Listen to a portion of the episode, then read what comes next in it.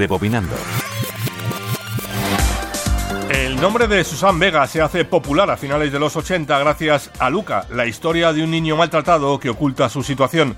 Pero la carrera de la cantante neoyorquina empezó a llamar la atención a raíz de Left of Center, canción que apareció en la aclamada banda sonora de Pretty in Pink. El tema vio la luz en 1986 y contaba con el aval de Joey Jackson, que además acompañó al piano, así como la coautoría de Steve Adu, que años más tarde también lanzaría la carrera de Sheryl Crow. Manolo Castro, Radio 5, Todo Noticias.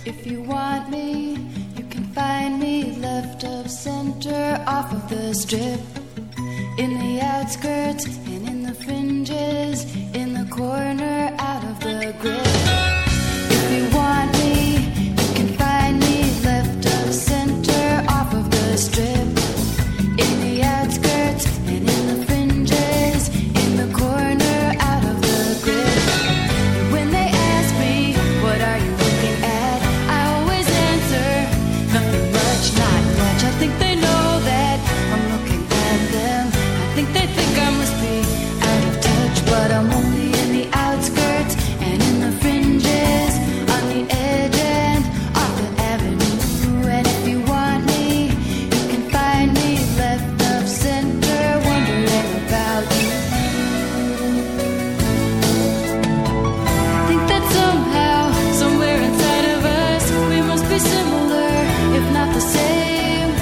I can